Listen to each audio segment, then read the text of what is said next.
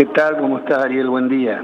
Bien, gracias por atendernos, Alberto, muy amable. No, al contrario. ¿Cuál es el cuadro de situación con respecto a los geriátricos, a las residencias para adultos mayores? Hoy está en la portada prácticamente de todos los diarios.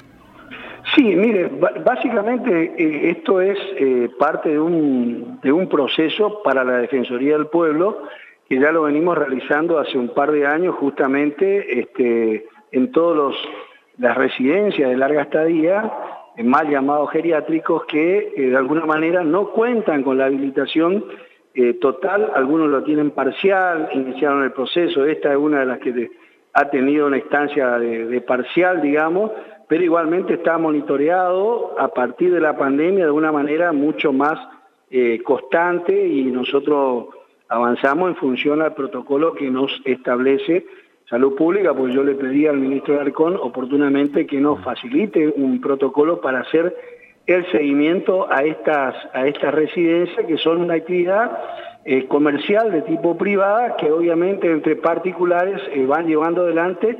Y son situaciones difíciles porque de alguna manera están funcionando en algunos casos hace muchos años, el caso de este, la familia tiene aproximadamente tres años de funcionamiento eh, de manera eh, informal, por decirlo, porque al no contar con una habilitación definitiva, para nosotros la Defensoría es, es, informal. O sea que ya eh, estaba funcionando en tiempo de pandemia. Nosotros le pusimos en el radar del observatorio hace un par de meses, porque obviamente hacemos un, relevamiento permanente territorial en conjunto con Secretaría de Gobierno de de la provincia de Misiones, donde yo pido la asistencia, el acompañamiento, nosotros también dentro del observatorio ya están trabajando y también lo hace la Comisión de Prevención de la Tortura, eh, Desarrollo Social, van informando todas estas casas que están apareciendo. Este evidentemente estuvo trabajando ya hace tres años en este caso, eh, en este lugar, de alguna manera, en un marco total eh, o sea, no total, pero sí informal porque no, no cumplimentó los requisitos. Lo que nosotros desde el observatorio, o al menos de lo que me atañe a mí, es la integridad física y, digamos, este, psicológica de la persona por, por observar y ver que obviamente no haya un deterioro más allá de lo que indique la edad lógica de una, cronológica de una persona. Eso implica que nosotros ya hace más o menos un mes y pico atrás estuvimos en el, lugar donde detectamos irregularidades de todo tipo, eh, vinculadas a la formalidad. No así con respecto al estado interno. ¿Por qué? Porque le pedí en, ese, en esa visita que se le hizo a este a esta residencia que pudiera de alguna manera ingresar este, el de Comisión de Prevención de la Tortura, ya que él, ellos tienen, por decirlo de alguna manera, un marco este, institucional que le permite, y es eh, muy difícil poder decirle que no, y sin contacto lo que hizo fue una mirada y obviamente me remite un informe al expediente, pues no olvidemos que todas las acciones que va llevando la Defensoría es a través de un expediente. Bueno, él remite el informe, obviamente, a, la vista, digamos que tenía condiciones, no había cosas tiradas, este, no había, este, los baños funcionaban, las piezas estaban ordenadas, etcétera, etcétera. Esto es en cuanto a la estructura. En cuanto a lo formal, bueno, ya sabemos que no, no cumplía los requisitos en el 100%, y para nosotros, para que sea válido, tiene que cumplir el 100%. Esto es el cuadro de situación con el que nos encontramos en este geriátrico una semana antes de que saltara el tema del COVID. Sí. Resulta de que semana entrante aparece el caso del COVID, señora que falleció, que todos sabemos, esto fue ya hace un tiempito atrás, y después, obviamente, se dispara un mecanismo y una alerta difícil de controlar, porque ya nosotros no podemos ingresar por una cuestión natural. Eh, por supuesto, pido la intervención dentro del observatorio a todos los organismos y al ministro, obviamente, el compromiso que él asumió telefónicamente conmigo, y yo sé porque fue la nota enviada, que vacunen de manera inmediata a este lugar. Por supuesto que él me advierte de que él no tenía la posibilidad de hacerlo antes porque eh, no lo olvidemos que este no está dentro de la formalidad, digamos, y por ende estaba fuera de los registros que llevaba adelante Salud Pública. Bueno, estas son las situaciones que eh, aparecen y se desnudan y se ponen en evidencia en este caso. Pero no importa eso, la vacunación se tenía que dar. se terminaron contagiando un total de 13 residentes, pero ¿cuál es el problema que tenemos acá? Nosotros en este momento, yo convoqué a todos los familiares, todas las audiencias se están llevando adelante todos los días, son 22 familias que están transitando el, actualmente el, la Defensoría, donde obviamente se le informa de la ilegalidad, de la informalidad, de no, por supuesto, yo como, como, como, como familiar a cargo también de algunos familiares míos, lo primero que yo siempre digo y le advierto a todos los familiares, cómo ustedes no llevan un familiar a un lugar y no consultan lo más importante. ¿Eh? Si están habilitados no, lo que pasa es que está limpio, está lindo, bueno, no importa, pero la habilitación es fundamental para estos lugares. Bueno, una de las cuestiones que se pone sobre la mesa. Y tenemos que transitar juntos con los familiares, y esto también hay que ponerlo sobre la mesa, mm. hasta que cumplimente el periodo que tiene que sucederse ahora en estos días para transitar esos 15 días. Y lo estamos haciendo juntos, pero obviamente cumplido este periodo, después hay que ver todas las consecuencias, eh, hay que estudiarle a, los, a estos pacientes, a estos residentes, si tuvieron algún daño o no, porque usted sabe que se quedan secuelas. Bueno, este es un proceso que hoy lo estamos transitando y lo digo con todo el compromiso que implica con los 22 familiares acá en la Defensoría del Pueblo, con el observatorio, con todos los organismos ahí arriba y obviamente ver una vez transitado estos 15 días cómo seguimos para adelante en función de la informalidad. Y Lo que podemos decir a favor Alberto, es que es un lugar cuidado, y pero después... Sí, está bien. Eh, sí, pero cuando pasan las cosas nadie se hace cargo. Obviamente. ahí está. Usted, usted, muy bien sabe que en el expediente, mm, ahí es otra la cuestión. Ahí, bueno, es lo que yo ya les he informado todo. Miren, eh, yo siempre trato de ser, como siempre digo, administrativamente puntual. Y hay algo que es esencial.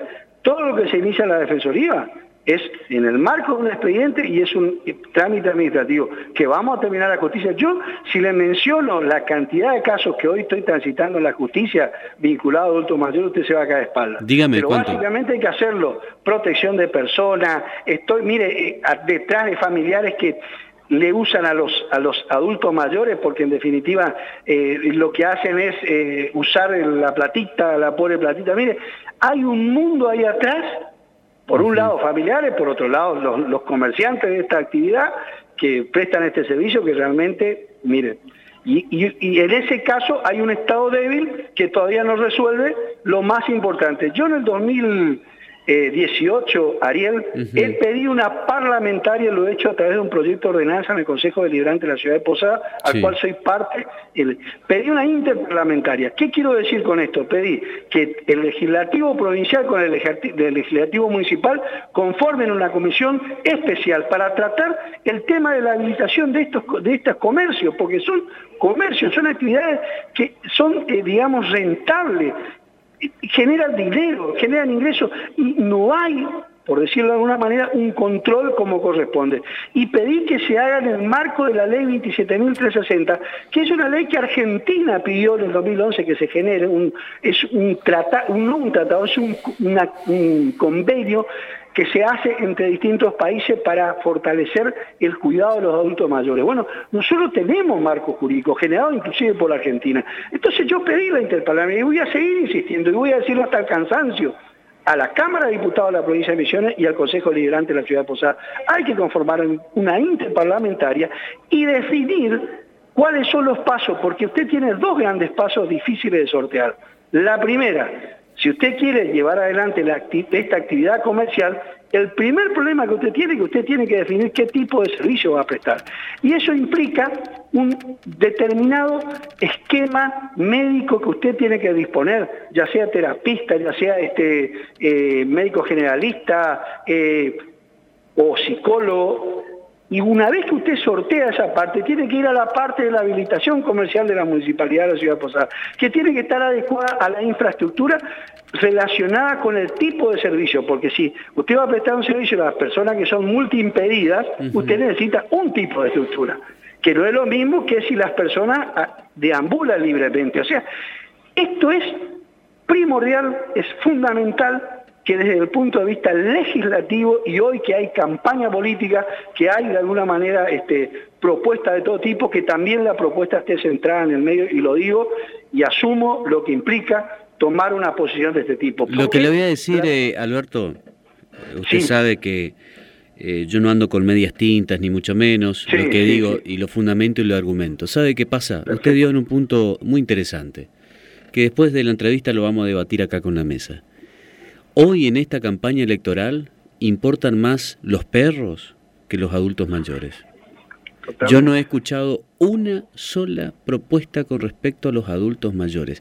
Y es más, usted dijo algo que es incómodo. Me imagino que para, para, un, en este caso, un hombre de la política, elegido por la voluntad popular, es incómodo. Pero hay que decirlo.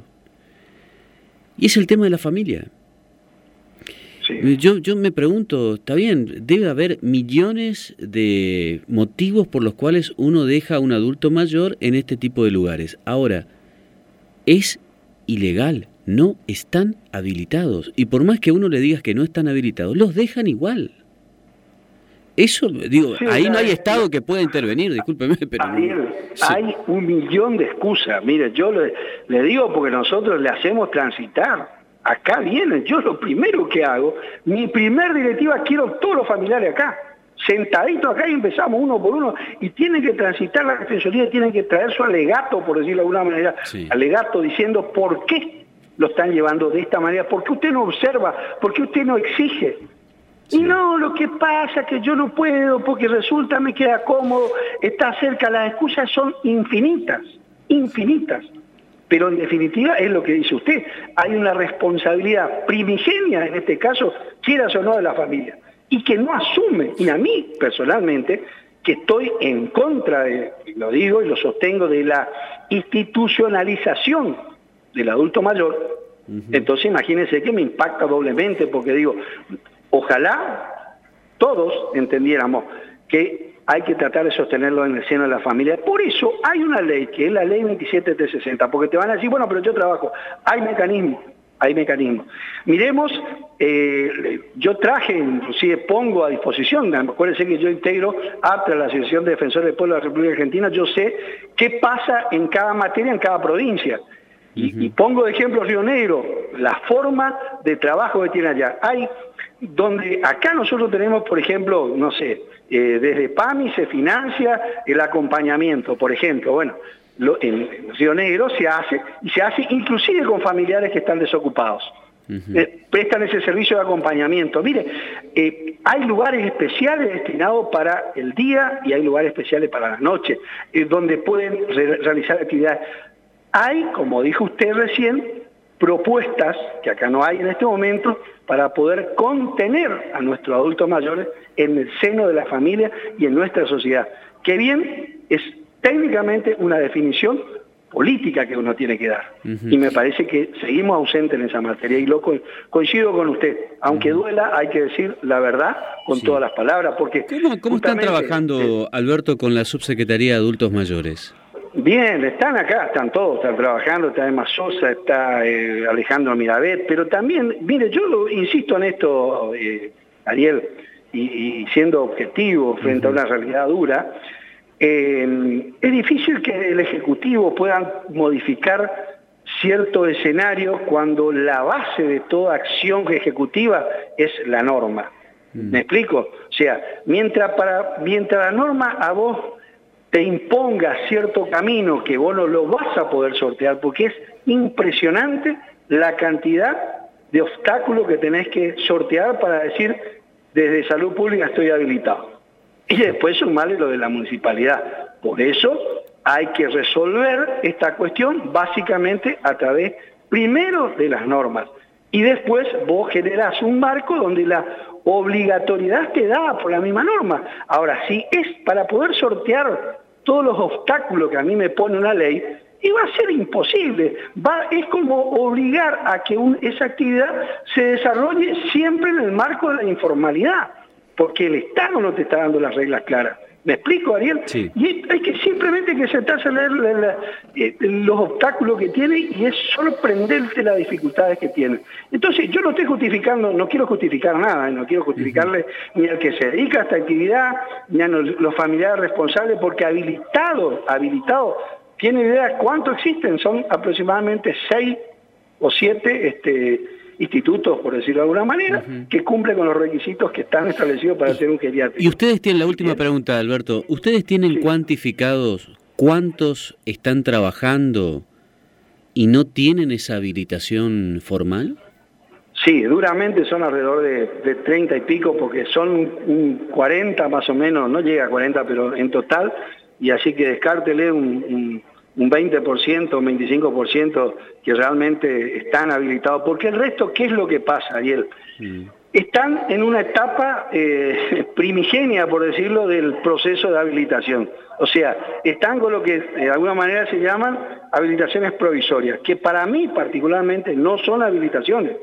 ¿Me entiende? O sea, yo por más que usted me diga, sí, lo que pasa es que no me estoy avanzando, estoy presente esto, me dan lo otro, me esto, lo otro, y hace tres años estoy con eso, y bueno, mire, eh, para, para, para si yo tengo que mirar, pero no es mi trabajo, ¿me entiende Ariel?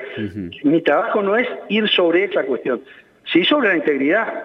Si yo veo como sucedió en el barrio Palomar o, sucedió hace poco en, una residencia, me ocupé de que se cierre. O sea, fui hasta el final, convoqué a todos los familiares, al PAMI, al, IPS, a la RATA, y se, se empieza un proceso inverso.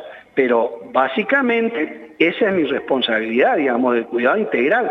Pero esa parte, hay organismos que son, tienen el, digamos, son, tiene el poder de policía como la misma municipalidad, misma salud pública en este caso, porque al no cumplir con los requisitos básicos del cuidado de la salud, usted de alguna manera este, tiene eh, toda la herramienta para ejercer eh, control sobre, eso, sobre ese organismo. Bueno, esta es la realidad que debemos sortear.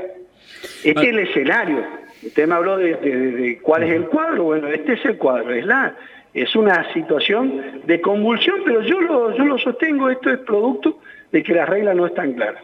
Y hay que trabajar eso, y puede ser una materia, como bien dice usted, para poder este, llevar adelante, porque básicamente estamos hablando de falta de normas claras. No estoy diciendo que no haya, simplemente estoy diciendo que no están claras, porque son dos órbitas y son difíciles de aplicar en el marco que hoy estamos eh, viviendo. Encima sumarle el COVID más tema todavía para, para complicar más la jugada. Alberto, le agradezco mucho estos minutos, le mando un abrazo, gracias. ¿eh? Igualmente, Ariel, las órdenes, muy amable. Tal vez.